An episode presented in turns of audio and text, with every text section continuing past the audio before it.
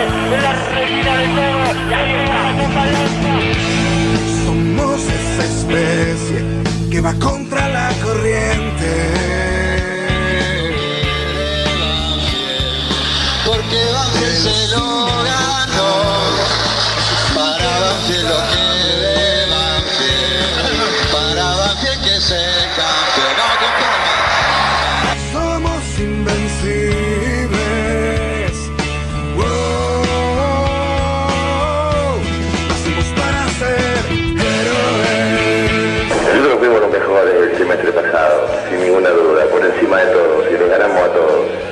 Estaban en fila estudiantes, estaban en fila San Lorenzo, estaban independientes, Vélez, estaban todos en fila, uno tras el otro, ¿sí? peleando el torneo con nosotros y a todos les ganamos.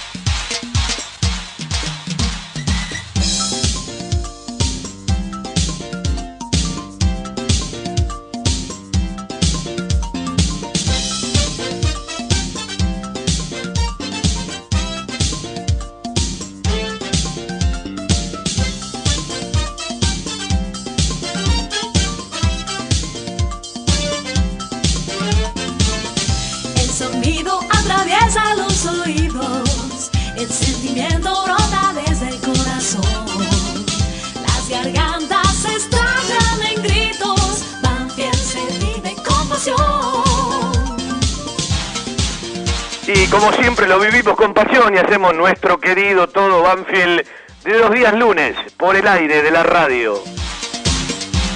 Y el jingle dice algo así. Todo Banfield, escucha todo Banfield. Todo Una frase que tiene que ver con la historia misma del programa hasta las 20.30 por el aire de la 1550, estación 1550. Soy Fabián Gersag, hacemos todo juntos nuestro querido todo Banfield en el control central como siempre, Cristian Ricota por el Face, por la aplicación, por los sitios web de la emisora y por el aire de la radio. Vamos a repasar varios temas que tienen que ver con nuestro Banfield.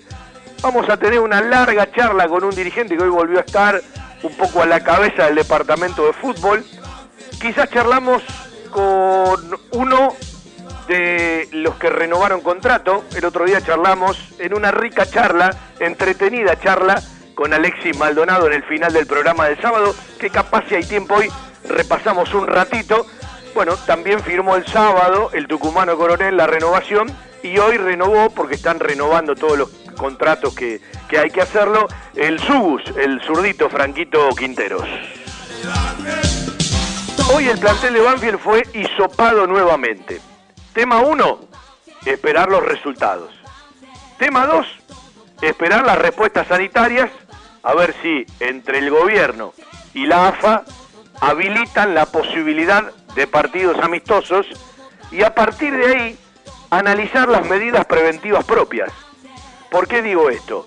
Porque los dos amistosos que tenía Banfield programados son frente a equipos, en uno habría que trasladarse, San Lorenzo y la Asociación Atlética Argentino Juniors, planteles y cuerpos técnicos que han tenido positivos de COVID.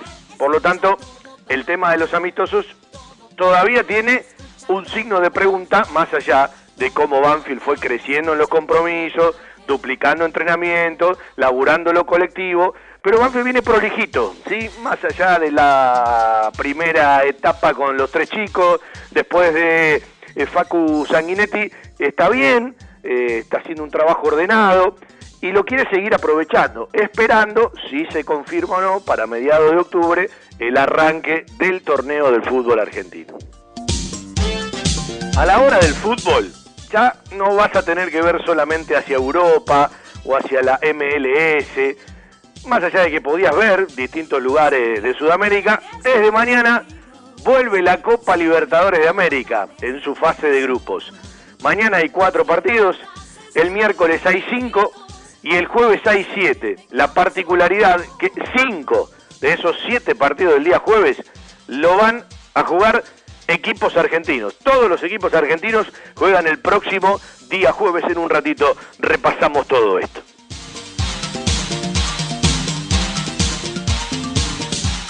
4 911 0270 si querés salir un ratito al aire más allá de toda la producción que tenemos por delante. Todo Banfield, escucha todo Banfield. Y nos seguimos haciendo unas cuantas preguntas que tienen que ver eh, fundamentalmente con el tema la venta de Agustín Ursi. ¿Se vende o no se vende? ¿Y cuáles son las alternativas si no se vende Ursi de algo que Banfield necesita imperiosamente? Y si es la venta de Agustín Ursi, yo creo que también el club, dosificando la información, va a empezar a hacer algunos anuncios. Si no, es otra pregunta totalmente distinta. Esta semana Banfield institucionalmente va a anunciar algo que tiene que ver con esto que hablábamos programas anteriores, aquello de la hermandad en verde y blanco, ¿sí? Eh, el taladro, el Atlético Nacional de Medellín, el Santos Laguna de México, el Betis de España. Ojalá que, bueno, después se pueda sumar algún equipo más, porque no en el futuro mirar el Palmeiras, eh, pero digo, eh, vamos a ver de qué manera lo anuncia Banfield, después vamos a charlar un poco más de esto. Y sigue el camino a los 125 años, ¿sí? Eh, ya están limpiando todo lo que tiene que ver con el Club Buchardo. Tarde o temprano Banfield va a poner seguramente un cartel. Uno más o menos tiene la idea de eh, hacia dónde se apunta. Después le voy a repasar, si usted conoce el Club Buchardo, qué idea se tiene, dónde irá cada lugar. Y uno está convencido que Banfield está esperando poder pagar ciertas cosas que debe, una venta para poder ponerse firme con las obras que tiene que hacer, pensando en el museo, pensando en un bar temático, pensando en la remodelación del lugar, que es parte de la contraprestación acordada con la gente del Buchardo, y bueno, llegar, si Dios quiere, a enero del próximo año, pandemia al margen, porque una cosa es que la gente pueda ir y otra cosa es que la gente no pueda ir, ¿sí? A todo esto que tiene que ver con la idea de tener el museo y presentarlo en los 125 años. En la radio estamos de 19 hasta las 20.30. Hoy nuestro querido Todo Banfield y mañana hacemos embajadores. De 19 a 21 vamos a pasar por distintos lugares del mundo, por distintos lugares del país. Vamos a tener una charlita con un par de jugadores de un plantel que la gente quiere mucho y seguramente un artista que nos va a regalar un rato de su talento y contar algunas historias. Empezamos por el patio de compras, nuestro querido patio de compras y como siempre un enorme abrazo a cada una de las firmas, a todas y a cada una por acompañarnos, por bancarnos, a nuestro grupo de protectores de las audiciones Todo Banfield que nos da una mano bárbara hasta fin de año para, bueno, poder eh, sostener todo esto hasta que el fútbol se regularice.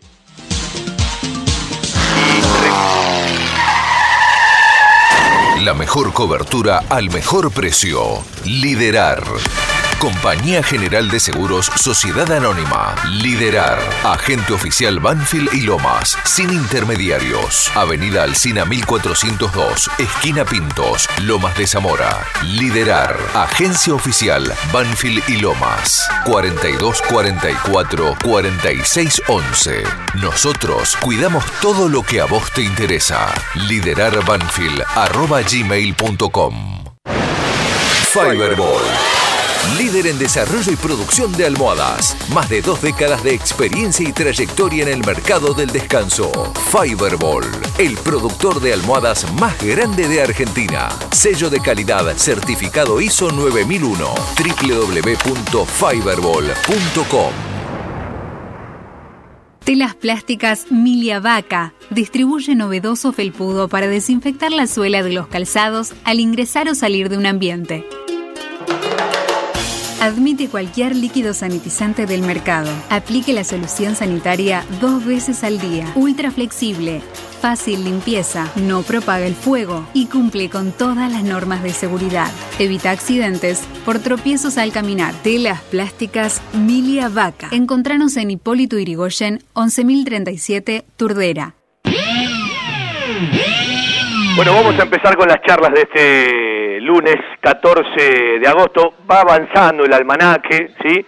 Eh, parece que va paso dormida con todo lo que nos pasa, con el aislamiento, con la pandemia, con las noticias que reciben, con muchísima gente por necesidad y otra por ser testaruda que desafía una realidad que muchas veces es intangible, pero que está eh, al lado, al costado, por delante, por atrás. Yo por lado hoy me hice un testeo, me dio negativo, es decir, para atrás por lo menos por unos cuantos días no lo tuve y hoy no lo tengo, así que anticuerpos tampoco tengo. Eh, eh, eh, más allá, de, ayer vi una nota con Gustavo López, no sabía que le había pasado tan mal, había escuchado algo muy por arriba. Y en un momento se me puso la piel de gallina, me, me, me, me tembló el cuerpo con las cosas que contaba, de pasar y decir, ah, esperamos tanto tiempo para que el COVID sea esto, mira vos, cómo nos cuidamos, y de repente en dos días eh, se complicó, lo internaron, se la pasó llorando, en un momento pensó que se iba, se agarró de ciertas cosas que le decía a su mujer, eh, sus hijos, en un momento llegó al plasma y el plasma tiene 48 horas, eh, pero nadie te asegura que puede ser la solución. Y pasaron 24 horas y la solución no le llegaba y le llegó cerca de, la, de las 30 y pico. y todo esto, que mucha gente lo minimiza y que después te lo encontrás de golpe, ¿no?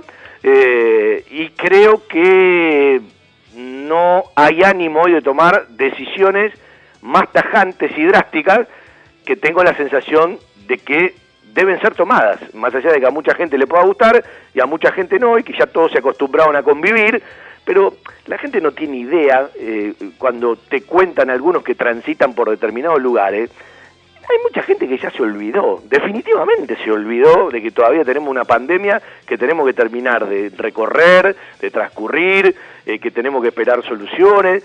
Y la verdad, eh, yo tengo la sensación de que hay gente que tiene un Dios aparte, ¿no? Porque digo, ¿cuánta diferencia hay entre el tipo o la tipa que se cuida, ¿sí? Pero que se cuida de verdad, ¿ah? el que no se cuida nunca, ¿sí? Y a veces uno dice, ¿cómo puede ser que este tipo nunca le pase nada? Está inmunizado, ¿sí? Y de repente alguien que no salió nunca sale y capaz se agarra el virus, que es traicionero, eh, que no distingue clase, que no distingue momentos, que no distingue situaciones y que, insisto, mucha gente lo minimiza, ¿sí? Quien lo hace por necesidad, bueno, eh, uno no puede juzgarlo porque hay que ponerse en la piel del otro, pero eh, definitivamente me parece que como país, por cómo actúa el individuo, no tenemos otro destino que el colapso, que ojalá no pase. Lo digo todos los programas y siempre digo, si a uno de los que no está haciendo lo que hay que hacer, uno haciendo el programa lo convence, bueno, ya logramos lo que queríamos decir. Vamos a charlar con Fontela. Juan, un gusto saludarte, ¿cómo estás? ¿Qué hace Fabi? ¿Todo bien? ¿Cómo Vos, vos te vas a reír lo que te voy a preguntar. ¿Es Fontenla o Fontela? No, después de tantos años me haces Sí, la pregunta. ¿sabés que sí? Fontenla. Fontenla, está bien, entonces está ahí, como lo decía yo. Bueno, eh, ¿cómo se lleva todo esto? Eh, porque vos sos parte de los que pueden ir al predio, de los que también seguramente tuviste permiso para la burbuja, porque de un tiempo a esta parte, después te voy a preguntar, porque la gente a veces no entiende, estás ocupando otra vez, si se quiere, una responsabilidad mayor en el departamento de fútbol. Eh, correcto, sí, hoy me toca presidir la subcomisión, lo cual, bueno, acá estamos agarrando la, la responsabilidad. Y Fabián, es difícil, porque por un lado el tema sanitario, como vos lo contabas, uno no se puede correr de lo que le pasa a la sociedad, a la salud, los miedos en casa. Ahora estoy en la oficina también y es complicado, por ahí tenés que atender a una persona y tratás de no atenderlo más de 15 minutos, con barbijo, no puedes hablar bien. No, no es sencillo y por otro la realidad de que cuando uno va al predio y ve lo lindo que está y arrancaron los entrenamientos y la pelotita se mueve, empieza la ilusión y de, de pronto se corta con esto de que no se puede jugar un amistoso, no podemos arrancar a competir y bueno, eh, es complicado ir armando todo en ese contexto. Eh, ahora vamos a ir entrando en otros lugares. Hablaba hoy con un integrante del cuerpo técnico y me decía, bueno, hoy Banfield se volvió a isopar, esperan las respuestas, hay que ver cómo avanzan las respuestas sanitarias entre el gobierno y la AFA, pero también, eh, si te autorizan los amistosos, como Banfield tiene programado San Lorenzo y la Asociación Atlética Argentino Juniors, y en ambos planteles hubo casos positivos, también están las medidas preventivas propias, porque tóquense el izquierdo, el derecho, los dos, Banfield está prolijito en este tema. Sí, pero vos recién lo explicabas, esto es una cuestión de coincidencia o casualidades, ¿no? La realidad que fuimos muy prolijos en esta famosa burbuja, porque creo que hicimos algo diferente, que, que creo que te lo he contado, hicimos dos testeos, uno el día sábado, después los chicos descansaron y volvieron el, el martes al club, y ahí se volvieron a testear, entonces cuando vos ya te testeaste el mismo día, pasaron 48 horas y le dieron los resultados, después se juntaron. Después el protocolo fue, después lo hablaremos, fue también estricto, pero la, la realidad que en estos días pues apareció uno, dos, tres casos y por ahí vos tenés 10 y San Lorenzo cero, eh, todo se va cambiando, ¿no? No, Eh, no se sabe. Mm, Esta semana arranca la Copa Libertadores, hay 16 partidos, van a jugar los cinco equipos argentinos el jueves, y es como que tenés una muestra más real de todo lo que nos pueda pasar a nosotros, Eh, más allá de que no es en el país, sino que hay un ida y vuelta.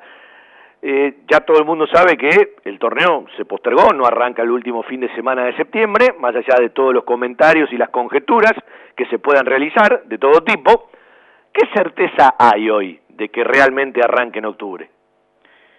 No, es dificilísimo. Mirá, hasta el sábado nosotros tenemos programado un amistoso en San Lorenzo y hoy nos confirmaron que, que no lo juguemos. Ya te lo aviso desde ahora para que lo tengas como... Ya está descartado. primicia. Está descartado. Nos dijeron que por ahora, hasta que pase el fin de semana, no, no se pueden programar amistosos con nadie.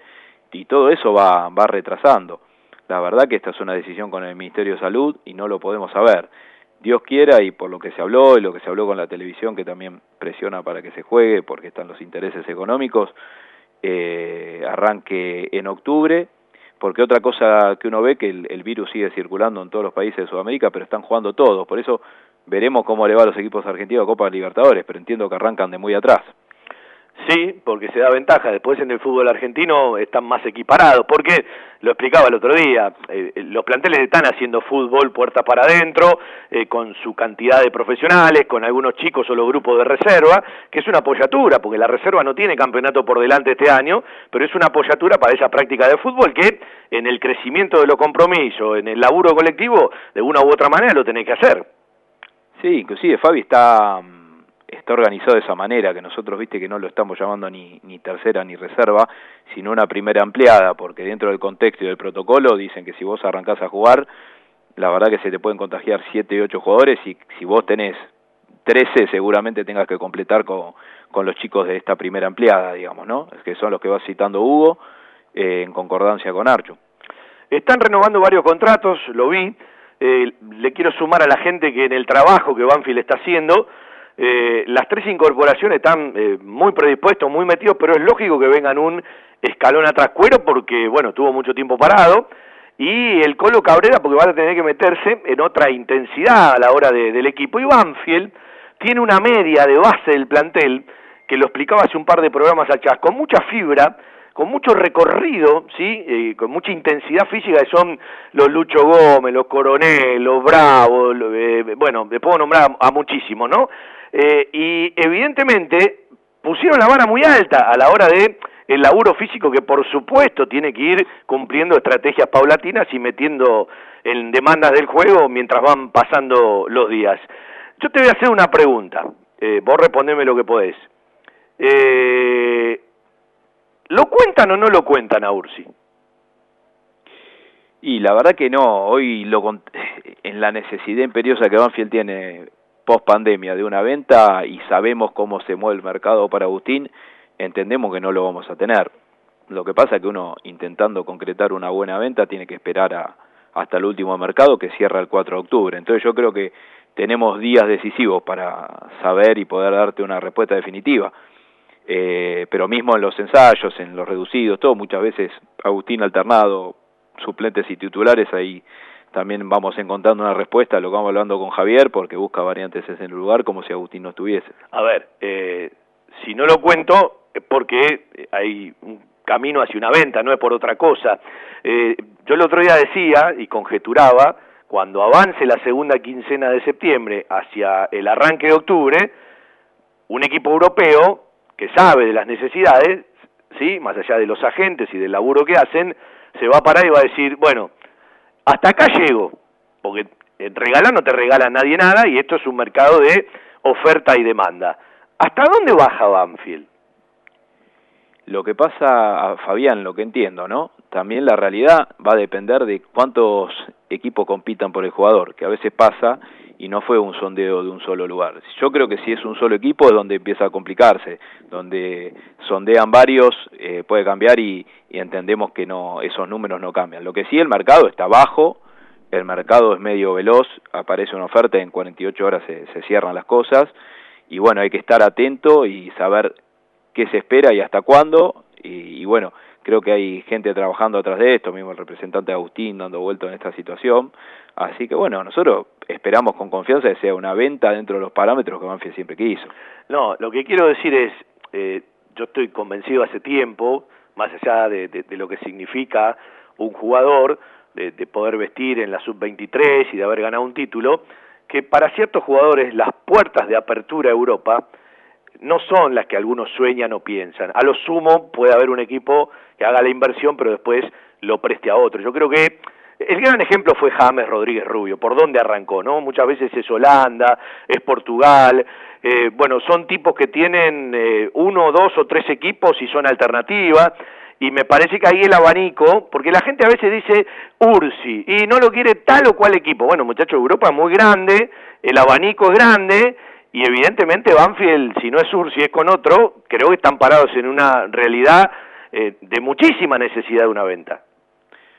Sí, coincido, Fabián, pero bueno, también eh, en una venta que hoy no nos sirve y se evapore rápido por Agustín es algo inconveniente, así que bueno, veremos cómo lo, lo seguimos llevando el tema adelante, pero coincido con vos, urge y es la necesidad. Lo que pasa que nosotros, a sabiendas de, de los distintos planes, como decís, de, de la A hasta la Z, sabemos que hay movimientos y bueno, creo que vamos a llegar a un buen puerto, esperemos que así sea. ¿Se quedó se va el Corcho Rodríguez?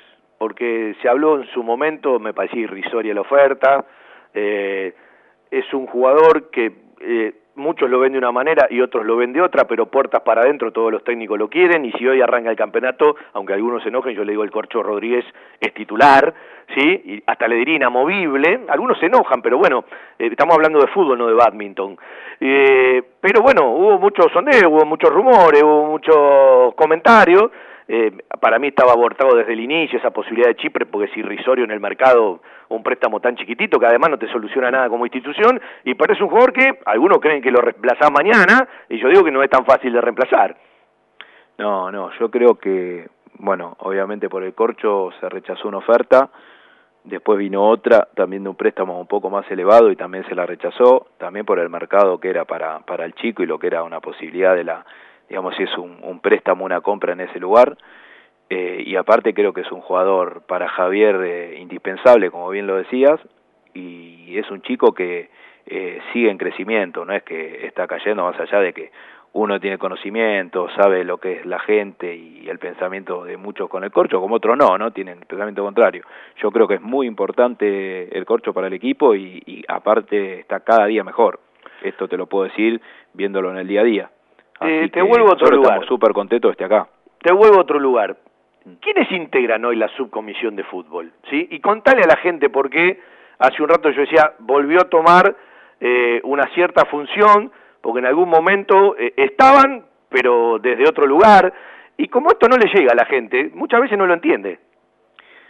No, no, la realidad es que estamos, eh, estoy yo como presidente, lo sumamos nuevamente que hace varios años no estaba con nosotros a Gustavo Vivas, que nos está dando una, una mano, y después, bueno, Alejandro Grigera está desde, desde la casa ahí, digamos, como, como Bin Laden, ¿viste? Está bajo tierra, está cuidándose Ale, pero sigue ayudando en el día a día, y después eh, Carlos Carpaneto, que también está en la parte, continúa más que nada en la parte administrativa operativa, que también está con nosotros, así que, bueno, sí es como decís vos, hay un compromiso mayor, somos muchos más, y y creo que hoy estamos enfocados en tratar de solucionar todas las cuestiones y también errores del pasado que debemos reconocerse se cometieron, así que bueno, creo que, que estamos bien por ahora.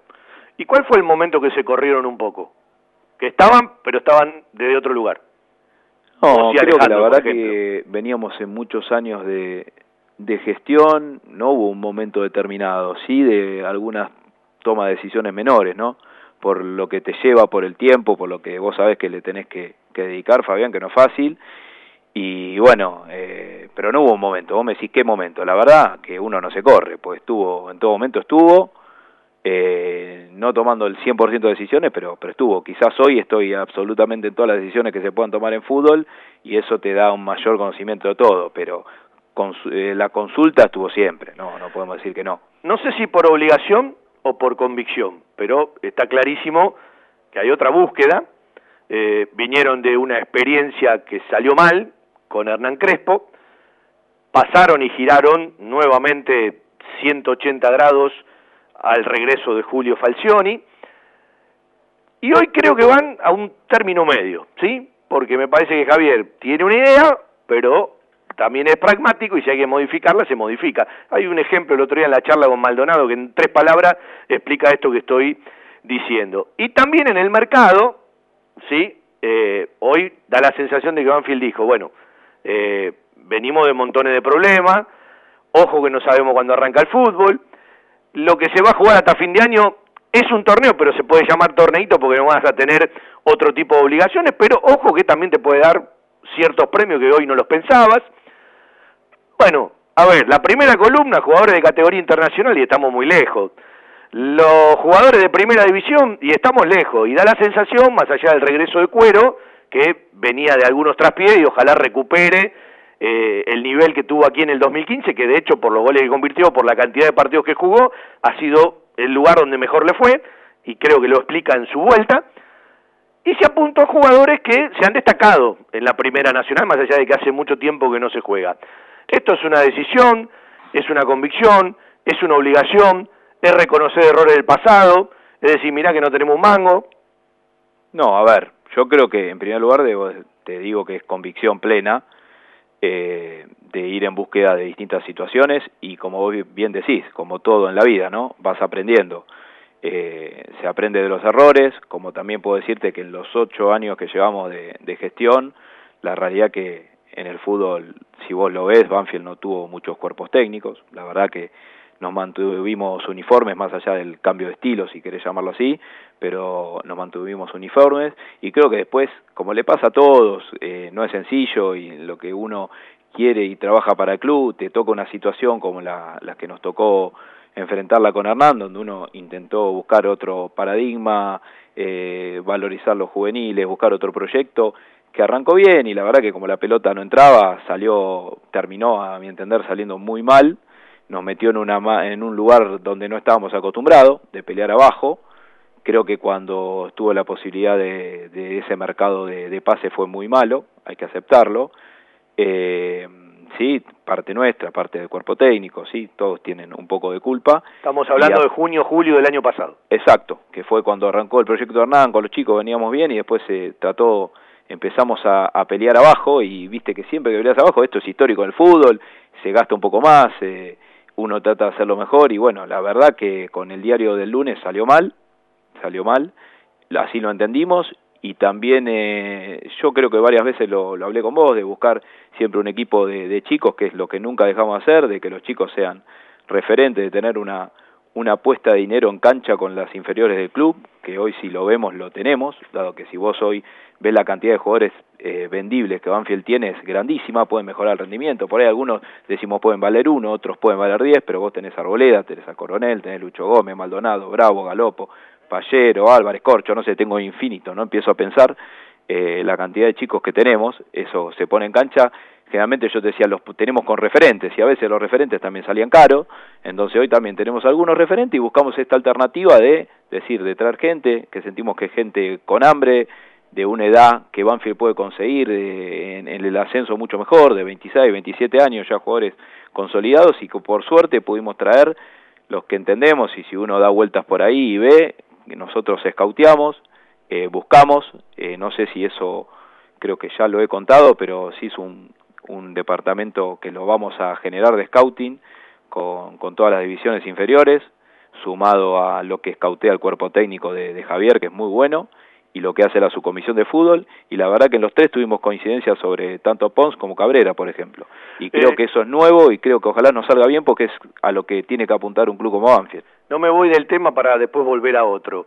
Eh, a veces con el diario del lunes es más fácil hacer una crítica y preguntar, eh, pero cuando uno mira el mercado de pases del que hablabas hace un rato, junio-julio, del 2019, para que la gente se contextualice, era la continuidad de Crespo como técnico, uno con el tiempo se preguntó, ¿para qué tocaron tanto, no? Porque no hacían falta tantos toques.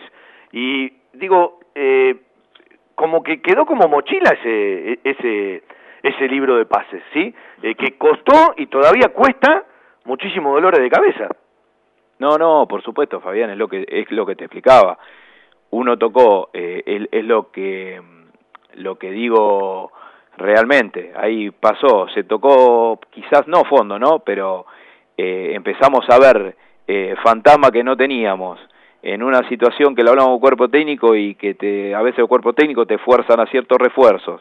Nosotros traíamos otra parte que se incorporó demasiado, porque vos fíjate que Banfield siempre traía dos, tres jugadores, retocaba el plantel y no se hacía una cantidad de incorporaciones, como siete, ocho incorporaciones. ¿Y dónde está el mostrador del dirigente para decirle, para, para, hasta acá llegamos? No, no, lo hicimos, eh, lo hicimos siempre durante los ocho años. Lo que pasa que es como te contaba, a veces a todos nos puede pasar en decisiones donde decís, el técnico, cuerpo técnico te pide, ves que en ese momento podés, crees que podés, tenés un, un presupuesto por delante, un montón de cosas que creías que iban a pasar y que hoy no pasaron, encima estamos en medio de una pandemia, y, y la verdad que con el, con el cuerpo técnico se fueron tomando decisiones en forma conjunta, pero sí tenemos que decir, mira, hubo errores, se trajo gente quizás grande, eh, bueno, nada, eh, ya está, ya pasó, el equipo no jugó bien y aparte también Hernán cambió en la forma que tenía de jugar, bueno, eh, creo que nos equivocamos todos y hay que aceptar que te equivocaste para tratar de mejorar lo futuro. Sí. Por eso te contaba, me iba ocho años para atrás. Yo creo que cuando uno ve todo el desarrollo de Banfield, de donde arranca esta gestión, que la verdad Banfield tocaba a fondo y si vos salías por la calle del barrio te decían vamos a terminar como los Andes o peor en primera vez, ni siquiera te hacían en B Nacional. Eh, logramos ascender, se volvió a jugar Copa Libertadores, Copa Sudamericana, se trajeron buenos refuerzos y ahí hubo un error y si vos no reconoces el error después no tenés forma de crecer. Entonces bueno, se, equivocó, vos dijiste, hubo errores que, también costaron caros, como lo sabemos, y hay que afrontarlo, entenderlos y salir adelante como lo estamos haciendo. Sí, la gente puede decir, bueno, está bárbaro los errores, pero se hace cargo siempre el club. Y acá te llevo a lo que en realidad eh, a veces la gente tiene la costumbre de llevar todo al mismo plano, y yo, por ejemplo, cuando me llevan al mismo plano, cómo terminó y cómo camina el tema Arbiti, a cómo terminó el tema Darío, a cómo se está hoy estableciendo el tema Sibeli, que me dirás vos si la audiencia de conciliación de septiembre ya se realizó o no. Digo, son todos temas contextualizados en otro momento, pero a mí, ¿sabe qué frase me da vuelta a la cabeza? Esa que, según Sibeli, el día que firmaron con Darío, que yo creo que a veces muchas decisiones son coyunturales y que alguna vez Banfield va a tener que hacer algo más amplio a la hora de determinados contratos, porque también es cierto, el otro día lo preguntaba en la radio, el día que renovaron y anunciaban que iban a jugar la Copa Libertadores, yo no conocía ningún socio, ningún hincha que decía, che, ¿por cuánto hicieron el contrato? Eh, la realidad te llevó al lugar que te llevó, eh, creo que el día a día también te lleva, por distintos motivos, pero yo lo que digo es, me parece que Banfield hacia el futuro, mirando como crecimiento del club, con las experiencias de todos y con la grandeza de todos, de los propios, de los extraños, de los que están adentro, de los que están afuera, va a tener que generar unos organismos de control y va a tener que dar un paso adelante en el estatuto. Es una opinión personal, ¿eh? No, está, eh, Fabián, está, estamos de acuerdo. Son cosas que pueden tener, pero cuando saltan todos esos problemas, parecieran que todas las cosas son malas, como digo yo, ¿no? Siempre... Ah, ni, ni todo es bueno ni todo es malo creo que lo del país, tal cual, siempre se cuentan las negativas, las positivas no, no se cuentan nunca. Eh, es decir, cuando nosotros eh, valorizamos chicos o tenemos una venta como la de Julián Carranza, no, no se cuenta. Ahora, después sí, cuando tenés circunstancias, como siempre se contó lo de Citanit y Sibeli, donde a Darío, vamos a ser sinceros, por alegría nuestra, de la gente, del hincha, no se lo deja ir a River y se le renueva un contrato muy alto creyendo de que podíamos tener una posibilidad mejor en la Copa Libertadores, se vuela el dólar. las cláusulas abusivas las permitieron ustedes. Está bien, estamos, pero no son tampoco cláusulas abusivas, fueron cláusulas de un dólar libre que la tiene millones de clubes y pasan, y hoy lo podés ver en todos los clubes. Sí, pero daba la sensación de que Darío te decía, esta vez no me dejaron, la próxima resuelvo yo. Estamos de acuerdo, y pasó, y lo, y lo resolvió él, y Darío se portó bien, y a Darío no le podemos decir absolutamente nada. Como también hoy tenemos el juicio de Sibeli, con una demanda donde Sibeli dice que se le debe X cantidad de dólares, y si vos lees la demanda, es mentira. Lean la demanda y fíjese cuándo lee Banfield a Sibeli, que eran muchos pagos que eran posteriores al vencimiento de su contrato, y él tenía más ganas de irse que de quedarse, no es una situación nuestra, y después por una situación personal, seguramente que la podemos entender, pero creo que eh, deudas eh, pasan son por errores, se reconocieron, pero bueno, estamos acá para solucionarlos. Por eso te decía, virtudes y errores, momentos determinados de cómo sean las cosas, momentos de cuando te tocan jugar ciertas cosas y otras. Somos Banfield, no vivimos nunca en un jardín de flores. Y así todo, ves cómo está el club hoy, post pandemia, con lo difícil que estoy, creo que el club se mantiene. Eh, el club está bien, vos ves la cancha y la cancha está hermosa, vas al predio, el predio está hermoso. Entonces, gracias a todo eso, tuvimos muchas veces que ha pasado y los jugadores quieren volver al club, si no, no pasaría. Por eso yo te hago un reconto de tanto tiempo, Fabián y de. Sin perjuicio de ello, te digo que no hay dudas que de esos errores se aprende y, que, y te van generando una experiencia bárbara para ir cambiando paradigmas, como te decía, y hoy por ahí tomar un camino diferente. Eh, te voy a llevar a dos temas. Uno es de Diván, y te voy a citar a un amigo. Una vez, eh, en plena época de Crespo, cuando te quedabas en merecimientos, pero los resultados no se daban, charlando con un amigo saxofonista hincha de Banfield, un día sale al aire en un programa y me dice, tengo una pregunta de Diván. Y acá te llevo a por qué Banfield, eh, más allá de que es cierto que cambió poco técnico, giró mucho en la idea. Y me dice, Fabián, yo te voy a hacer una pregunta que me la hago todos los días. Nosotros, ¿Nacimos para jugar así en primera división? Porque la B Nacional es otra historia. Es una pregunta de diván, porque eh, yo sobre el gusto tengo una idea, pero la realidad nos dicen que las mejores campañas en puntos se dieron desde otra forma, ¿no? Y es una pregunta que me sigo haciendo y me seguiré haciendo. Y la otra pregunta es, Banfield, ¿está realmente para firmar determinados contratos como los que firmó? O a veces se tira una canita al aire y dice, bueno, si me va bien, esto pasa desapercibido, y ahí es donde te digo si se aprendió y en el futuro, para determinados regresos, el jugador que no viene gratis y que muchas veces te pide más de lo que la gente piensa y el endiosar de la gente muchas veces no mide parámetros si realmente Banfield firmó por arriba de lo que podía. En primer lugar, te, te, hago una contrapregunta. ¿Defensa y Justicia está para jugar ese estilo? Eh, a ver, yo te voy a decir lo mismo, desde los gustos eh, me quedo con determinada forma. Después, bueno, eh, sobre la eficacia empezamos a hablar de montones de cuestiones. Yo me digo, es una pregunta del hincha de Banfield, porque me dicen, ¿cuál es el paladar del hincha de Banfield? Y no sé, tenemos un quilombo bárbaro. No, no es el paladar, la verdad el paladar del hincha es ganar. Eh, de, sí, en jugás, jugás, bien y jugás como jugabas en la etapa de Matías en la B y ojalá en, la A, lo pudieses hacer, sería espectacular. Ahora, Está bien, pero la realidad le mostró a ustedes que cuando eh, las papas quemaban, fueron a buscar al, Pero es que no hay duda, por eso, pero ¿qué te estoy explicando, Fabián? Es que la realidad es lo que te lleva al resultado, porque vos tenés un montón de equipos eh, denominados medianos, o si querés más chicos, como te contaba, de defensa, que han tenido un estilo muy bueno con continuidad, les ha ido muy bien. Y por ahí a nosotros, cuando se quiso llevar eso a la práctica en primera, no salió, y Banfield con un esquema como el de Julio, con la sabiduría de Julio, no fue muy bien. Entonces, bueno, estos yo creo que son momentos y de cómo se, se van situando, eh, digamos, las cosas, cómo están los jugadores y cómo se determina y cómo arranca, porque yo lo que siempre pensaba, ¿no? En, esa, en ese arranque de, de donde el equipo jugaba muy bien y demás, quizás con Darío Sitanich en la cancha era otra cosa, porque Banfield llevaba al arco rival 10-12 veces y no metía la pelota. Está bien, pero digo que a veces, de proyecto, después terminás en decisiones coyunturales. No, no tengas duda, pero lo que te quiero decir que como eh. vos como dirigente, como te debe pasar a vos en la radio, si vos me decís que en la radio siempre tuviste virtudes, ahora si yo te estoy explicando que si tenés errores como en la vida y en la, a partir de los errores aprendés, creo que es bueno. Yo de esa de esa respuesta, te digo, vos podés buscar un estilo de juego, si no sale, no está mal y a buscar otra cosa. Está bien, Juan, pero tengo una diferencia enorme. En la radio me perjudico yo solo, en el caso de ustedes son dirigentes de una institución. está perfecto. No, bueno, está bien, pero no, no, a ver, no deja de tomar decisiones que también muchas fueron buenas. Entonces, si vos tenés, tuviste un problema y hoy lo corregís, lo corregís para seguir adelante y seguir manteniendo el equipo en primera.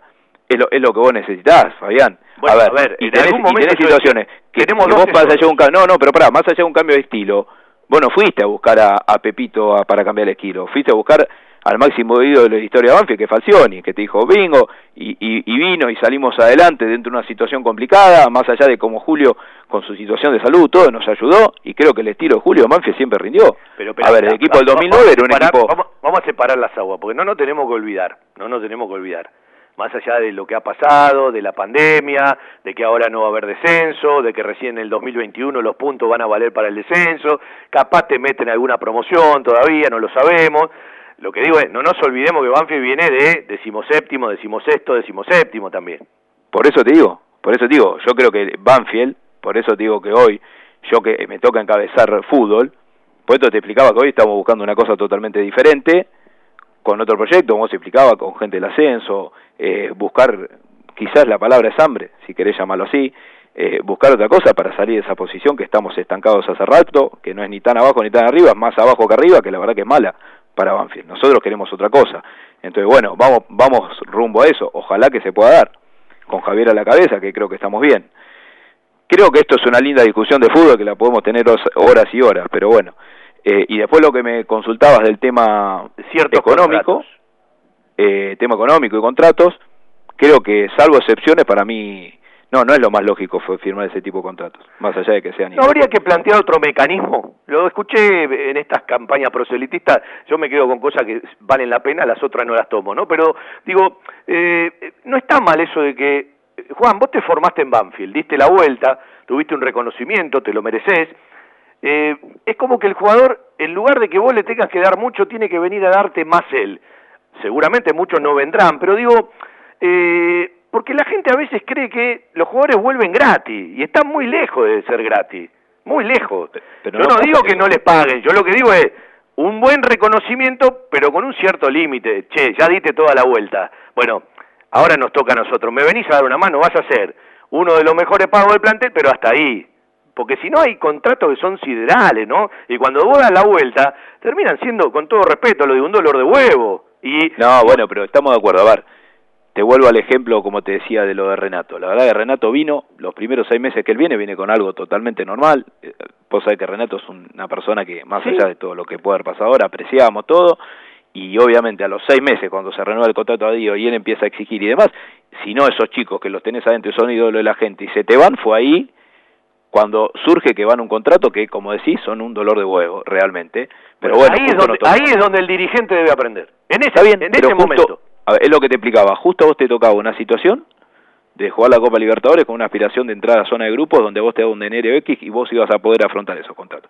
Sin perjuicio de ello, te- yo te vuelvo a contestar lo que pienso yo y hoy que estoy al frente. Es decir, yo considero que lo más saludable es no hacerlo, considero de que hoy estamos bajando muchísimo el presupuesto y a su vez estamos firmando muchísimos contratos con la nueva modalidad de, objetivos y demás, no solo que te va a dar un reparo a nivel dinerario, sino que con el tema de objetivos también es lo que te iba generando esto del hambre, es decir, cuando vos si en búsqueda de mejor posición tengas todo, vas a tener más dinero. Pero la verdad que cuando al club mejor le va en posición también, también le ingresa más dinero, porque no solo por la Copa de la, de la Superliga como era, o como en la Liga Profesional lo va a hacer ahora, si vos salís décimo segundo o salís tercero tenés un ingreso diferente, si entras a una Copa Internacional tenés un ingreso. Entonces vos vas a poder pagar con una facilidad distinta a la que si tenés un contrato fijo caro, ¿sí?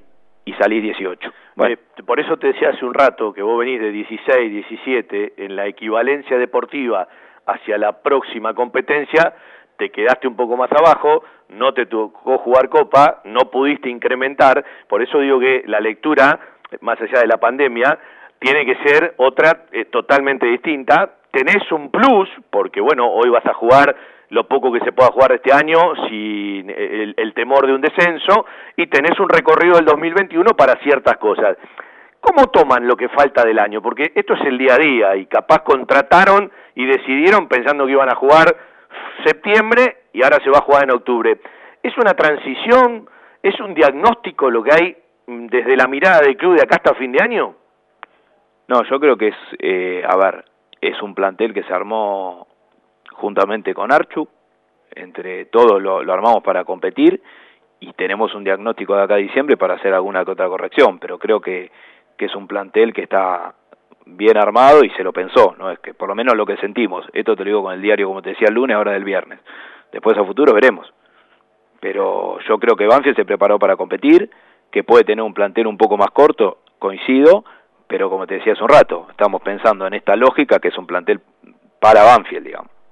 Eh, te hago un pimponcito. Eh, primero, lo charlé muchas veces con mucha gente y lo digo siempre al aire, pero lo digo con fundamento porque conozco el tema, si no, no me animaría. Eh, vos bien sabés que todo lo que tiene que ver con el fútbol tiene otro disparador que cualquier otra actividad. Eh, a ver si me lo entendés bien. ¿No debería naturalizar un poco más la información Banfield? Depende de cómo la tomes, yo creo que con vos te voy dando información y es natural. Ahora después Ah, no, pero club, yo- yo- yo- eh, sí, las redes son especiales, pero digo, la información oficial hablo. sí. ¿No habría Sí, que creo- naturalizarlo un poco más? Eh, a Sí, ver, yo creo también que- yo entiendo que los clubes informan una vez que las cosas pasan, no pueden eh, prejuzgar. Por ejemplo, no pueden hablar sobre los mecanismos de solidar- eh, solidaridad de James porque están investigando. No, a ver, eh, James nos enteramos eh, ayer, eh, mandamos mail a los dos clubes de que la, la transacción, por ejemplo, no, no se efectuó con cargo alguno. Ahora, mientras tanto no lo sabés. Vos no podés informar antes de no, de- si no sabes las cosas. Es imposible. Eh, eh, lo digo en general, de, de- de- de muchas cosas que a veces no. Mira, lo voy a contar al aire. Eh, hoy hablé con Rafael Trevisan. Eh, me pidió no salir al aire, pero me dice, me pongo a disposición para que me preguntes todo lo que quiera. Le digo, mira, estoy en la producción del programa, es una persona que conoce mucho. Eh, el otro día yo decía, no es lo mismo ser abogado que conocer del tema. Es lo mismo que especializarte en deporte, no es lo mismo hablar de handball que hablar de, de badminton, ¿no? Eh, este tema tiene fragilidades y vulnerabilidades, lo de los mecanismos de solidaridad. Y evidentemente para Banfield sería bárbaro. Ahora, puede haber una simulación y en esa simulación vos podés o no hacer una demanda. Pero en la demanda también te puede pasar lo que te pasó con Casares. No, no, a ver, por eso te digo, yo no sé, en esto creo que es Rafa es un entendido, estaría buenísimo que tengas una nota con él, pero no sé cómo puede resultar esta investigación. La realidad que vos vas a los clubes, eh, le haces la consulta vía mail y las respuestas las tuviste. Después la investigación se hará pero no es, no es fácil eh, porque no sabes los resultados, porque después, como decís vos, lo- los costos y demás lo, lo tiene que asumir el club. Sí, y vienen eh, sobre todo con, eh, con ese golpe del tema eh, Casares que esperaban otra cosa. ¿Banfield eh, fue un tribunal mayor del TAS o se quedó ahí en el molde? No, no, no, Banfield ya, ya, ya perdió en el tema Casares. No, Sí, no, porque se hablaba que podía ir a otra instancia. no, no, no pasó, no pasó una instancia. Es decir, la instancia que tocó, yo hasta donde conozco el tema, por eso estaría bueno que lo hables con Rafa, pero se llegó ahí, se intentó, salió desfavorable y bueno, lo que ya se explicó y, y sabemos, digamos. Bueno, para que la gente entienda y contextualice, eh, Banfield tiene el 1.237 de los mecanismos de solidaridad, que no tiene nada que ver con los derechos de formación, que también abre muchas ventanas de análisis. Si hay una transferencia, ese dinero tiene la obligación de pagarlo el Everton cada vez que le hace un pago al Real Madrid. Lo que explica el Everton es que James llegó como jugador libre. Lo que todos suponemos es que el Everton se hace cargo de una deuda que el Real Madrid tenía con James para que llegue libre. Esto puede sonar a simulación. Entonces vos podés hacer una demanda, pero para hacer una demanda tenés que llegar al TAS, al CAS, seguramente tenés que invertir dinero y mucho tiempo, y bueno, eso lo resolverán los que están encargados del tema, me imagino. No, y aparte que la simulación puede ser de ambos clubes, no la sabemos, pero la realidad es que también se le hizo la consulta, como se le hizo al Everton, se le hizo al Real Madrid, y el Real Madrid, más allá de que dijo que el informante era el Everton, dijo, sin perjuicio de ello, entiendo que no tendrán buenas noticias con el tema. Es una Así que, parte bueno, gris de los mecanismos de solidaridad. No, no es sencillo, así que se investigará, pero no, no veo una situación fácil para el club. Eh, ¿Cómo puede terminar el tema Federico Torres? Eh, porque uno el otro día decía, eh, no hay una manera a partir de que vive una situación distinta porque tiene 21 años y generalmente ninguno es papá a esta edad y a él le toca hacerlo, de un apoyo de otro lugar, sé que se extendieron un poquito haciendo una excepción y tampoco se firmó.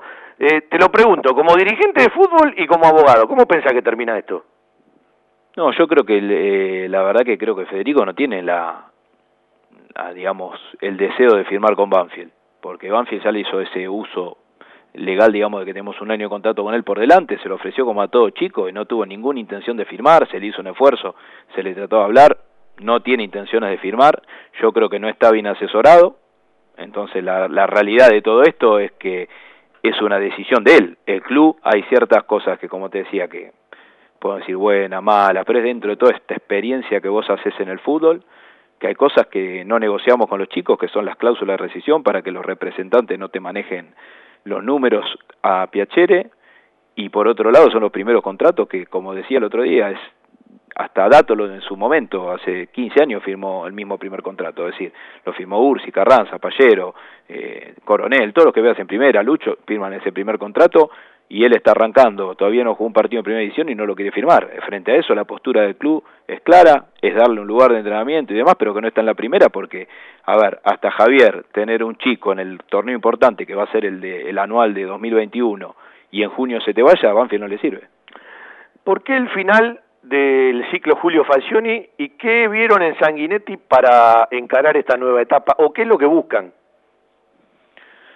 La realidad que lo de Julio, bueno, nada, era una terminación de contrato, se habló con él, bueno, eso es un tema muy muy manoseado, se habló entre entre toda la comisión, se tomó la decisión de que esté Javier al frente, de que Julio venga de manager, que hoy la verdad tampoco tenemos una, una certeza o no, más allá de que yo hablo mucho con Julio y sabes lo que lo quiero. Eh, y creo que el tema de salud era algo clave. Nosotros lo estamos viendo con Boca, con Russo, que los primeros días apareció en la práctica, hoy lo hicieron separarlo, lo están guardando en la casa. La verdad que no es algo fácil. Eh, así que, y con Javier, nada, tenemos una persona, un referente y capitán histórico del club, creo que, que también venía ayudando al cuerpo técnico de Julio, conoce cada rincón de, del club y no, vemos algo, digamos, como decías vos, creo que Javier es un técnico que lo veo pragmático, por ahí podemos encontrar eh, cosas de Julio y, y cosas, digamos, para adelante también diferentes y bueno, es un proyecto distinto con alguien de la casa, esperemos que salga bien. Discutieron mucho para la decisión porque son lógicas las discusiones, si no sería aburrido. Más allá de que muchas veces parece que define uno solo en Banfield, las discusiones son saludables si salen bien, ¿no? No, no, no, la verdad que, a ver, cada uno tomó su, su posición y esto es, eh, como dijiste vos, eh, ante una, una mayoría las decisiones se toman y, me parece lógico y cuando vamos nosotros para un lado vamos todos con el mismo barco para el mismo lado. Así que salga bien o mal, como hablamos un rato, y haciéndonos cargo de los errores y tomando las virtudes. Y, y la realidad que creo que estamos hoy contentos con el proceso y que tenemos mucha ganas de arrancar a jugar. Eh, ¿Qué ves? Porque, a ver, todo el tiempo te ha dado una experiencia de hablar con técnicos, de hablar con planteles, de consultarle, de semblantearlo, eh, de charlar. Eh, sé que seguís charlando con, eh, con Julio. Eh, yo a veces me pregunto, eh, más allá del ofrecimiento, eh, qué significa ¿sí? ser manager, una cabeza. Me pregunto si muchas veces entre ustedes no dijeron, no es tiempo de que alguien ocupe un lugar que estamos ocupando nosotros, después cada uno sabrá, porque es una pregunta que se hace muchos, pero digo, ¿qué semblanteás de, de, del nuevo cuerpo técnico? No, la verdad que yo lo que veo es muy, digamos, muy bien el profe con, digamos, con los entrenamientos, con el, con, el ritmo, la intensidad, muy buen clima, la verdad que creo que, que por lo que uno también habla con referentes y demás, hay un clima muy agradable. De hecho, te cuento que nada, por ejemplo, en la burbuja, con todo esto y los testeos que se hicieron y demás, los chicos pidieron el último día un asado y, y el asado eran 60 personas con el distanciamiento lógico, pero un asado, digamos, de plantel muy unido, lo cual que, que creo que eso es un trabajo día a día del cuerpo técnico. Y a nivel futbolístico, bueno, creo que ya lo veníamos hablando también lo veo muy bien, porque cuando el sistema de entrenamiento es bueno y los jugadores están contentos, por algo es, ¿no? Eh, el tema Bertolo se terminó, se solucionó. Sí, con Bertolo ya está, un inconveniente como, como se habló con Mauricio, ya hablaron entre ellos, se solucionó, están entrenando los dos normalmente y a disposición del técnico. La pregunta es, cuando le pasa a alguien que ya le pasó, mm. el mismo protagonista se da cuenta que se la van agotando las chances, más allá de ser un tipazo, ¿no? Pero digo, a veces se le mezclan los cables. Sí, yo, a ver, sí, obviamente. Eh, ambos estaban arrepentidos, hablamos con los dos, le bajamos la línea del club y uno que repitió, bueno, nada, sabemos que es una persona que es es también un ídolo del club, un referente y como una persona, una persona de primer nivel, así que nada, entre buenas personas creo que las cosas salen bien. Eh, ¿Dónde están teniendo desde la dirigencia de Banfield ese lugar que siempre ocupa un año proselitista, porque todos sabemos que el año proselitista es distinto. Eh, ¿Qué lugar tienen? Porque hay un momento donde se van a tener que empezar a dedicar a eso algunos, ¿sí? Mira, yo desde mi lado, nada, con lo que es el fútbol ocupado 100%, creo que con lo que es la pandemia también el resto del club está abocado a eso. Vos sabés que fue dificilísimo para Banfield todo lo, lo que pasó como para todos los clubes, el, la cantidad de ingresos, aparte te diría hasta la falta de alegría en el, día a día, con, no, al no tener gente, ni en el predio, ni en ningún lugar, pero creo que hoy no es momento de pensar, hoy es momento de agachar la cabeza y trabajar para el club, y bueno, el año que viene será un año diferente y, y en su hora que haya que, que trabajar para una construcción se hará. Eh, está clarísimo que este es el plantel de Banfield por lo menos hasta fin de año. Después si hay que ajustar algo, se ajusta y esperando, por supuesto, la venta de la que hablábamos. Sí, yo creo que es algo, algo extraordinario, Fabi, de, digamos, de alguna alguna venta que no esperemos eh, y demás, el plantel está completo porque, digamos, hasta en una venta esperable, esperable como decíamos la Agustín, el, el plantel está con ese lugar ocupado también, lo creo que tiene un reemplazo, así que hasta fin de año no vamos a quedar así. Juan, eh, cuando uno mira los contratos, acá ya te pregunto como eh, dirigente y como abogado, eh, otro día vamos a charlar en otra larga nota del, del, tema abogados en Banfield, ¿no? que me parece que es un tema. Pero cuando uno mira los contratos, mira eh, el contrato profesional entre las partes, el privado entre las partes, algunas adendas de los contratos confidenciales, eh, ¿qué se puede achicar? ¿Qué se puede mejorar en el fútbol? ¿Y qué te gustaría si el sistema te lo permite ser, así como le sacaste el alambrado a la Mauriño, hiciste los vasos sustentables, ¿sí? Bueno, digo, ¿qué te gustaría que Banfield pueda ser pionero en tal o cual cosa? De estas cosas que a veces da la sensación de que el sistema es perverso, de que nadie se aparta y que todo lo que jurídicamente se habla va siempre a favor de los jugadores y en contra de los clubes. Y mira, yo creo que estás tocando, en jugadores importantes estamos tocando un tema muy importante. Yo creo que es difícil cambiar la legislación por lo que es el, convenio colectivo de trabajo, pero estaría muy bueno que, que se tome o todo como, como se toma hoy, toda una relación laboral, pero que no puede hacer que los jugadores vayan de un club al otro y firmen lo mismo.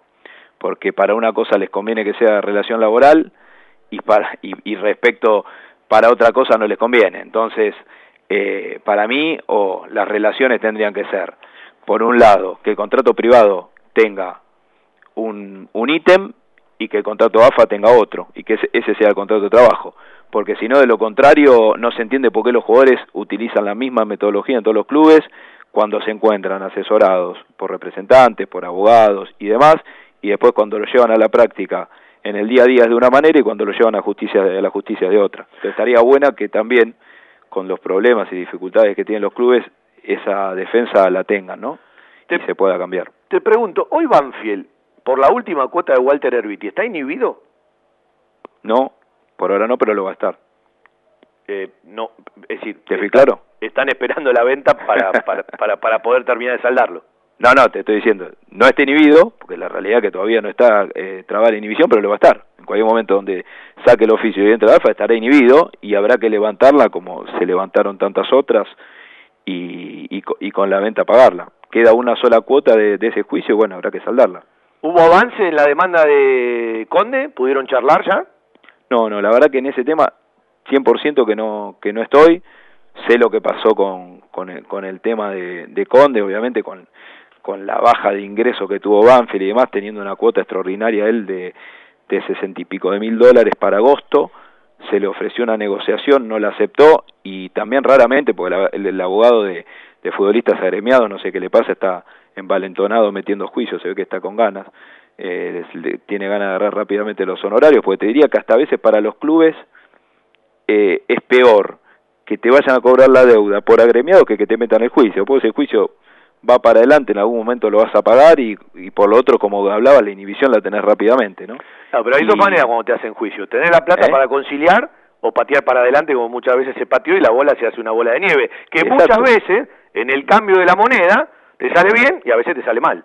No, no, por supuesto, pero más allá de eso, en, el tema de Conde, que es una, una deuda puntual y obviamente que las demandas, como todas las demandas laborales, están infladas, eh, creo que es negociable. Pasó lo que te, te, contaba que pasó y bueno, en su momento llegará la notificación y se y nada, hay que salir a contestarlo y salir a negociarlo. ¿Sabe que esta es una pregunta que se la habrán hecho 20 veces entre ustedes? Mm. Yo digo, eh, Banfield, eh, por lo que les ha dicho Eduardo Espinosa y por Joseph Méndez y por muchas cosas más de Europa, uno supone que la venta será Ursi, pero no es Ursi la venta. Y viene alguien y dice, toma, la pongo por Mauricio Arboleda. Hmm. Cambese se fue a Huracán. ¿Qué decide Banfield? Dice, juego con Altamirano, que el pibe Sanguinetti sea mi segundo arquero y después veo.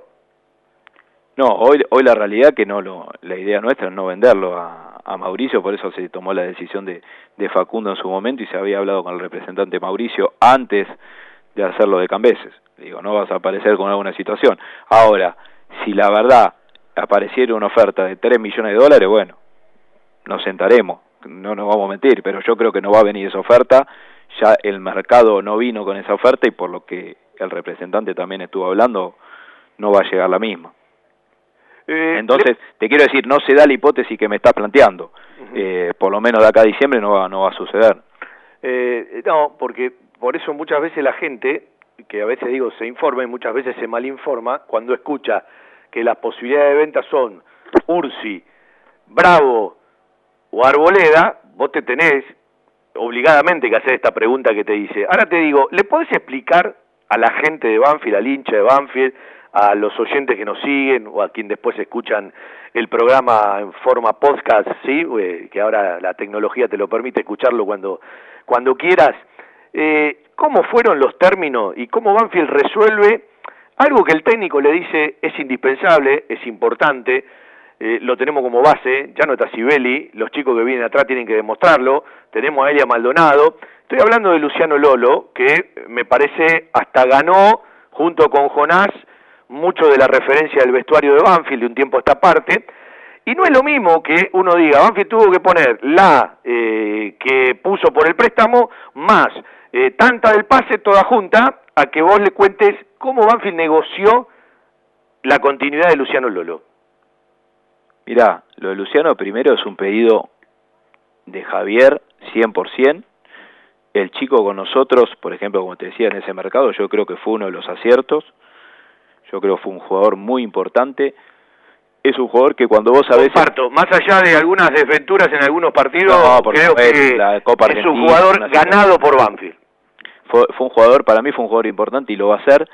Es un jugador importante para el vestuario. Por ejemplo, a veces para la gente es importante esto que cuando nosotros como dirigente vemos cosas que por estar adentro que otro no puede ver, esa necesidad de cuando perdés un partido que querés jugadores que alguno patee y rompa una silla, bueno, a, Luciano se lo hemos visto eh, y a veces no, no, no lo ve seguido y la verdad que nada, con el, con el chico tenía un contrato bajo, muy bajo, sujeto a muchos objetivos, inclusive el, préstamo de River ta- también estaba sujeto a objetivos que ya se fue pagando y quedaron de, de- a devengarse 50 mil dólares porque él cumplió objetivos.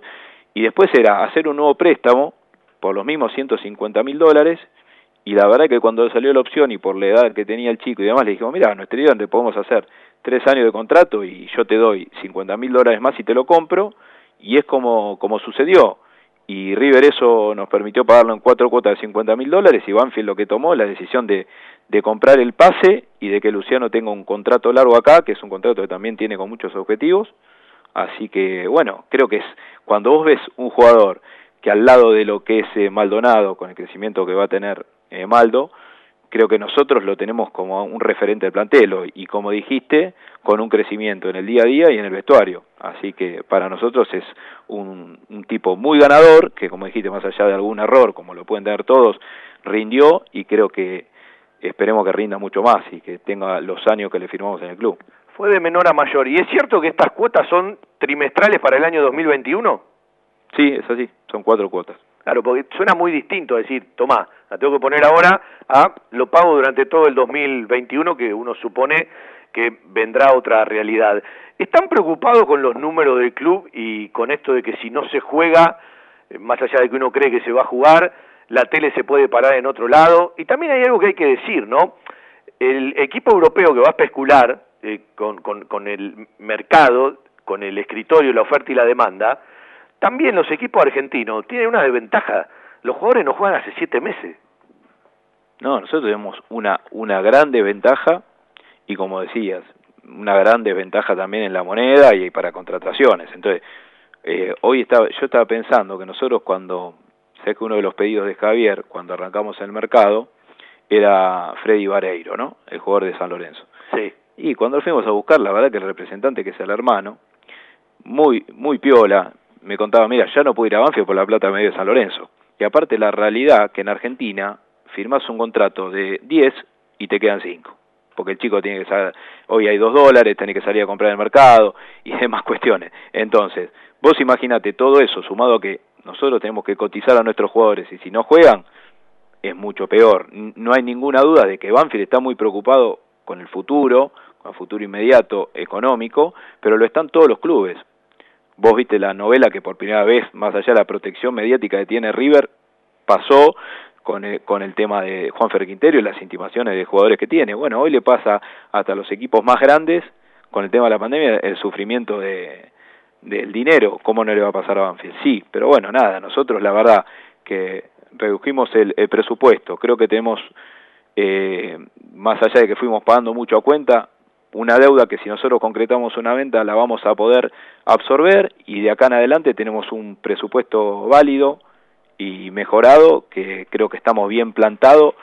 Mira lo que te digo en comparación con otros equipos, sí que quizás tienen unos ingresos diferentes. ¿Cuántos jugadores profesionales tiene Banfield hoy con todos los primeros contratos realizados? Sabes que exacto no lo tengo, pero debe ser 35 más o menos. No, no, Sí. no lo tengo. Tendría que verla- te lo voy a pasar exacto después. Y de los que no están en el club, eh, ¿quiénes siguen teniendo contrato con Banfield? De quienes no, de los que están afuera. Alguno que sea, es decir, Michael López, ¿dónde está su, su Michael realidad? López está, lo tenemos acá, tiene contrato hasta 2021. Hoy, hoy está en Banfield. Mauricio Asenjo, También eh, está, eh, está entrenando con Banfield. Vol- Volvió y está entrenando con Banfield porque se le cayó una posibilidad que tenía de ir a Chile. ah, volvió a entrenar con Banfield. Está entrenando con Banfield, sí. ¿Y lo está haciendo con la reserva o con la primera? Tenés primicias con la primera. No, no sabía, sinceramente me enteré. A partir de hoy, perdón. ¿Y Hoy. la realidad de Claudito Villagra? y Claudio sigue afuera hasta fin de año y bueno, no- no- hay que ver si hacen ejercicio de opción o no. La verdad que tiene una con lo poco que se pudo jugar y demás, una realidad que tampoco es sencilla. Bueno, y lo de Facundo Cambeses, ¿qué no conocemos de Facundo Cambeses que todavía el club no difundió? Porque habitualmente cuando arranca un campeonato difunde montones de cuestiones, algunas las explicó, pero eh, ¿qué no conocemos de lo que se ha difundido de Facundo Cambeses eh, hacia, hacia lo que son, bueno, distintas cláusulas que han puesto eh, como para proteger ciertos tiempos y ciertas cuestiones? No, yo creo que como vos decías, en, en parte de, de informar, la, la realidad que hay cosas que no se pueden informar por escrito. Facundo tenía una realidad que se le venía ofreciendo contrato desde, desde enero, agarró la pandemia, él nunca lo renovó, le vencía su contrato el 6 de 2021. Vos sabés que inclusive el jugador cuando no firma contrato a fin de, de año, si quisiera firmar un equipo en el exterior ya puede firmar, más allá de que tiene que estar los seis meses en el club. Sí, ahora, ahora eh, el jugador en todo esto jurídico ganó un montón de tiempo, eh, eh, Exacto. más allá de que tenga un contrato.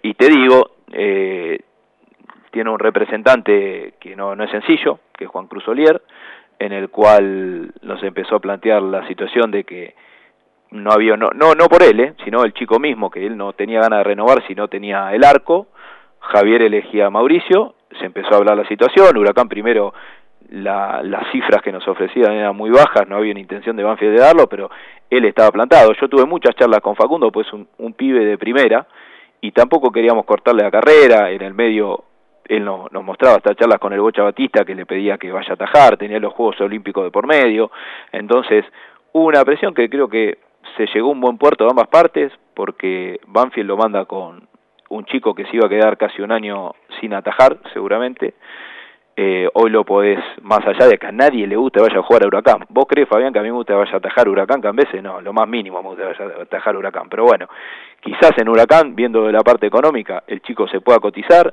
La opción que tiene Banfield, que es por el 60%, es una opción alta para un arquero, eh, que como sabés es un millón siete cincuenta bruto, un millón cuatrocientos neto, como quiera llamarlo.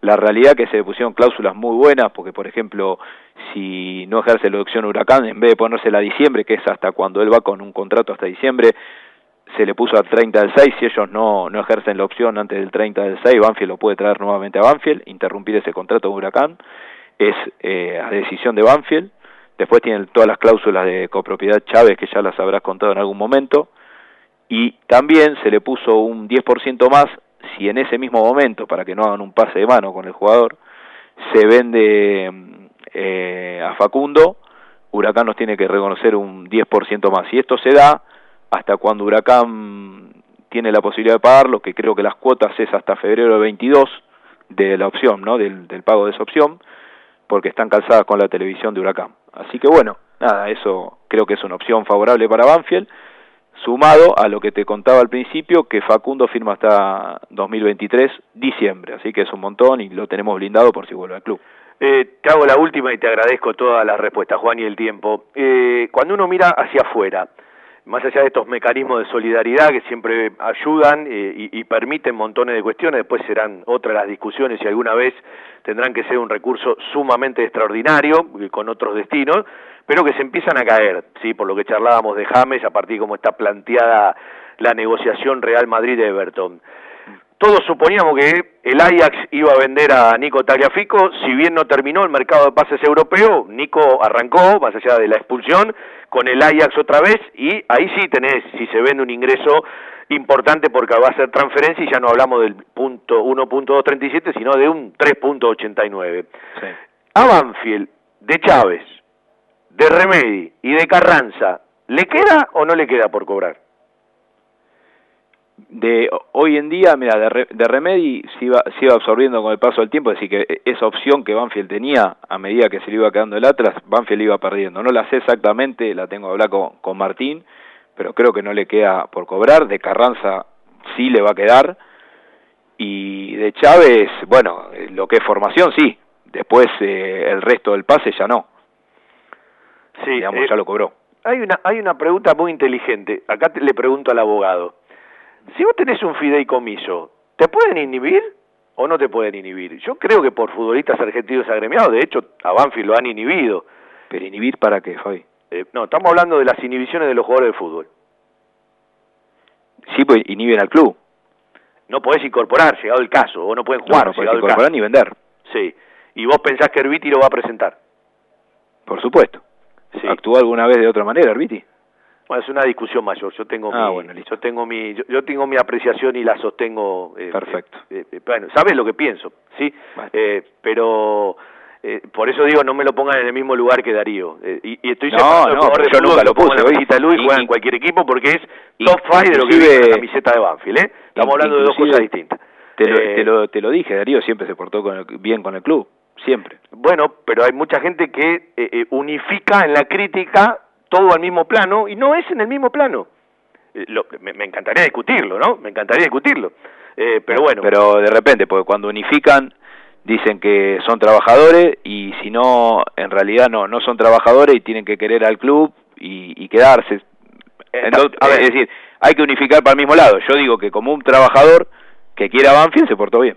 no, lo que digo es, yo no critico una demanda ni que nadie reclame por lo suyo, porque si evidentemente concilian o ganan una instancia es porque tienen su parte de razón. Lo que digo es, como en algún momento dije, le voy a creer a Arbiti todo lo que dice, si su futuro club no es independiente, le voy a creer a Arbiti el día que no esté Espinosa que le devuelva la plata al club. Nada más que eso, simplemente es una opinión personal y nadie tiene por qué compartirla, pero la defiendo eh, a rajatabla contra quien sea y contra el mismo Arbiti, que bueno, eh, evidentemente eh, con este programa no ha charlado, porque seguramente por le hará otro te- tipo te- de, de pregunta, te pero no me lo pongan en el mismo plano, no me lo pongan no, en el mismo plano porque eh, no tiene nada que ver ponerlo en el mismo plano, de alguien Parece- que más allá de toda la que ganaba o podía ganar, te dejó la deuda para irse, porque otro me puede argumentar, bueno, pero eh, se fue y no tenía club, los dos se fueron y tenían club, ¿sí? Entonces obraron distinto, y si vos tenés un problema con Espinosa y con Gabriele,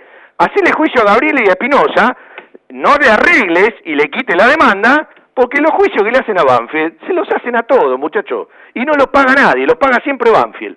Me hiciste enojar.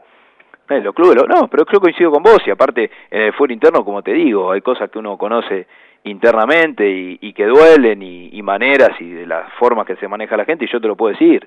Entonces, yo en ningún momento, cuando un jugador eh, tenemos un problema, como te lo dijimos, y reconociendo el error y se le debe plata y la termina pagando el club, o la paga el club, como también ingresa al club por, por logros de la gestión, así también cuando lo perdés y lo tenés que pagar, tenés que ir vos como club y pagarlo.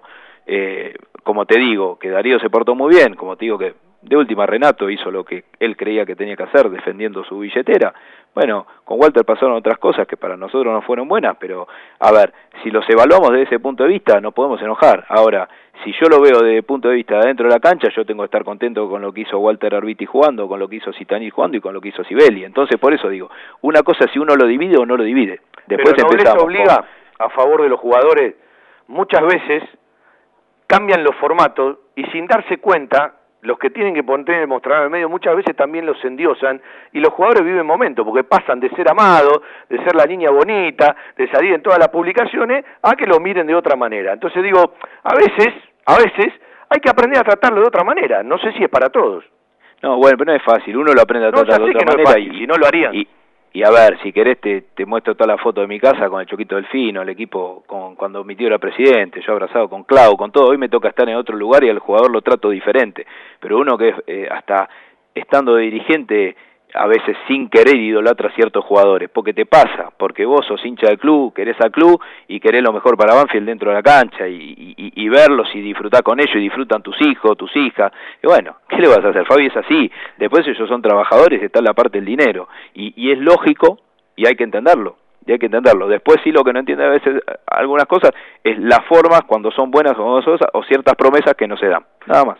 Y ese lugar que a veces, porque te pasa lo que acabas de decir, Mm. ¿no tendría que ocuparlo alguien que no le pase? Es decir, muchas depende, veces se habla mirá, de que tiene que por- haber un por- profesional en ese lugar. Y algunos no, el club eh, está mirá, preparado o no está preparado. No, no, depende, yo me siento súper preparado para ocuparlo. Ahora, como te dije, si a mí viene una persona instruido o alguien como Julio, que vos decís, va a estar Julio, eh, sí, ¿sabés de cuántas situaciones eh, nos puede sacar, mejorar? Ahora, más de lo que queremos y cómo vamos a defender el club nosotros, más allá de las críticas o de las cosas y elogios, es difícil también, ¿eh? Porque cuando vos querés al club y lo querés, lo querés de verdad, no es que eh, vas a estar eh, cometiendo un error intencional para el club, porque él, como te digo, si vos contás todas las buenas y las malas, eh, te vas a dar cuenta que hay muchísimas buenas y es como decía vos y como te hablábamos el otro día de, cómo está la cancha, cómo está el predio, todo eso le tenés que poner amor, ¿eh? mirá que la gente que por ahí contratar no le pone el mismo amor que vos. Ah, el valor agregado cuando es positivo, dámelo siempre. Y bueno, por eso te digo, esto es como todo en la vida, tenés una justa compensación siempre, todo no se puede, y es como dijimos, a vos eh, eh, durante la pandemia esperabas cosas que te iba a pasar en la economía de tu casa, no, eh, yo lo esperaba acá en la oficina, no, la verdad que esperaba que me venga la gente, me siga tomando tiempo. Lamentablemente tengo que estar con audiencia virtual, mandando escritito por toque. Bueno, todo va cambiando. En el fútbol pasa igual. Vos de repente había un ingreso lo contabas, no te entró y tenés que salir a remarle. Lamentablemente, como es Argentina como país, lo vivimos en el día, en el cotidiano. Entonces, bueno, nada, hay que entenderlo. Ahora, yo lo que te digo, que la gente que labura el club y que está como dirigente del club, ama el club. Entonces, yo sé, porque estoy hace ocho años con la gente que está al frente, y es así. Ahora, después me querés achacar errores, muchos te los voy a reconocer, otros te los voy a discutir, otros te voy a pelear, y, las virtudes que no me las reconocen, te diré, che, esta se la olvidaron. Bueno, cuenten alguna positiva también, ¿no? Bueno, que hay varias. Eh, sí, hay, siempre hay, de un lado y del otro. Yo nunca voy a compartir aquel que ve o todo positivo o todo negativo. Es decir, en ninguna gestión es todo positivo o todo negativo. Y después, bueno, podemos profundizar sobre montones de cuestiones y, hablando de Banfi estaríamos eh, siete horas y el programa termina ocho y media. Eh, esta pregunta te la hago desde la intimidad que hoy estás compartiendo casi en el día a día, ¿no? Por, este lugar que capaz hoy ocupás ya con un poco más de, determinación y de tiempo. ¿Qué ves adentro? Porque viste que a veces eh, en la previa de un torneo se empiezan a mirar ciertas cosas y como todo está en silencio, y como no se habla de una práctica, y como no se ve un entrenamiento, y como no se ve un amistoso, es como que uno tiene que ir mirando desde otro lugar. Eh, y siempre, viste, las cocinas de los planteles te van diciendo, y mira, es un torneito, de última tiene un premio divino, no tenés mucho riesgo, ¿qué semblanteás? ¿O falta mucho para tener una opinión consumada? La verdad me gustaría más ver partido en serio. Te quiero decir, ver un partido como estos amistosos lindos, pero si tengo que, que darte mi opinión, la verdad que me ilusiona porque por otro lado, siempre que lo vi en los planteles, como estoy viendo esto, este plantel, eh, hemos llegado bastante lejos. Es lo que te decía, veo mucha responsabilidad para entrenar, mucho profesionalismo y mucha alegría, lo cual, viste, eso te lo suma y, y también lo que te contaba antes, en esa hambre que uno buscó, viste, ver en algunas prácticas que traban con la cabeza o que hasta mismo, viste, cuando me decía la pelea, que la pelea pasa porque están entrenando como cuando juegan, es fundamental. Y mirá que en los ocho años que estuve, cuando ves planteles así, te das cuenta que está para otra cosa, y cuando falta estás preocupado a ver cómo lo cambias semana a semana, semana semana, y bueno, a veces podés y a veces no se puede, pero la verdad que veo algo, veo algo lindo. Eh, eh, yo digo que Banfield tiene una posibilidad que no se da muy a menudo, que los jugadores jóvenes tienen muchos partidos encima, y a los 23, 24, 22 años han sumado mucha experiencia. Si lo contagian en algo positivo y el cuerpo técnico le sabe sacar jugo a ese promedio base del plantel de Banfield, puede ser un gran punto de partida, un gran punto de partida, y ellos también deben entender que entre todos pueden conseguir algo, porque vienen laburando eh, casi desde chiquititos muchos dentro del Club Atlético Banfield, cumpliendo distintas etapas y pasando por distintos técnicos. Y la otra que te voy a preguntar, una charla que muchas veces la tuve con Sanguinetti, se la pregunté al aire, y yo creo que Banfield terminó muy bien el 2019 y que nunca más volvió a jugar como en el final del 2019, y un tipo que vos me lo decís y yo no lo tengo ahí arriba, que Banfield desde el carácter no lo pudo reemplazar. ¿Cómo está reemplazando Banfield ese carácter que le empezó a faltar cuando se fue el chino Víctor al final del 2019? Yo creo que el chino fue fundamental en esa parte del torneo. Viste que mucha gente tiene esas críticas con el chino, pero el chino es un tipo que siempre va para adelante y como decías, viste, cuando hay una pelea sale y defiende a los chicos, es fundamental. Eh, la realidad que los chicos que vienen del ascenso con, con la muestra que tienen creo que es importante y creo que el crecimiento del liderazgo, como hablamos antes, es fundamental. No solo por el liderazgo propio del vestuario, sino también por lo que contabas antes, de que los chicos tengan esa fortaleza, esa ayuda, que no solo los 100 partidos que casi tiene cada uno, sino que un grande lo acompañe, es fundamental, que las formas en que lo lleven adelante con ese liderazgo, eh, para mí les cambia la cabeza para transformar lo difícil que fue el campeonato anterior peleando abajo con algo donde vas a tener más tranquilidad y ponerle un estirpe ganador, es fundamental. Juan, te agradezco la charla porque, bueno, metimos una hora y cuarto de charla. Ya no sé ni de qué hablamos, Fabi, me hiciste perder. De todo. Pero bueno, listo. Un abrazo grande, como siempre un gusto y bueno, a disposición siempre. ¿eh? Y un beso a, a, toda la audiencia, a todos los que escuchan. Eh, te agradezco. Juan Fontela para charlar un ratito de varios temas. Sí, da para charlar tres, cuatro horas y yo quiero hacer montones de preguntas. Eh, se nos fue el programa. Le pido muchas disculpas a Federico de Michelis que iba a salir desde Estados Unidos para hablarnos cada 15 días de la MLS. Lo hacemos el sábado o el próximo lunes y lo podemos hacer mañana también en Embajadores de Nuestra Pasión porque él es un embajador de nuestra pasión en los Estados Unidos. Mañana vamos a tener un fragmento de la charla con Maldonado, seguramente frase de la charla de recién eh, con Juan Fontenla y hacemos embajadores de 19 a 21. Como siempre, un placer hacer radio para los banfileños. Se nos fue el programa consumiendo una rica charla. Chau, chau.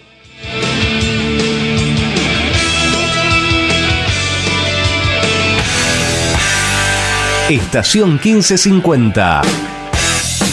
AM 1550 kHz. Viví la radio desde adentro.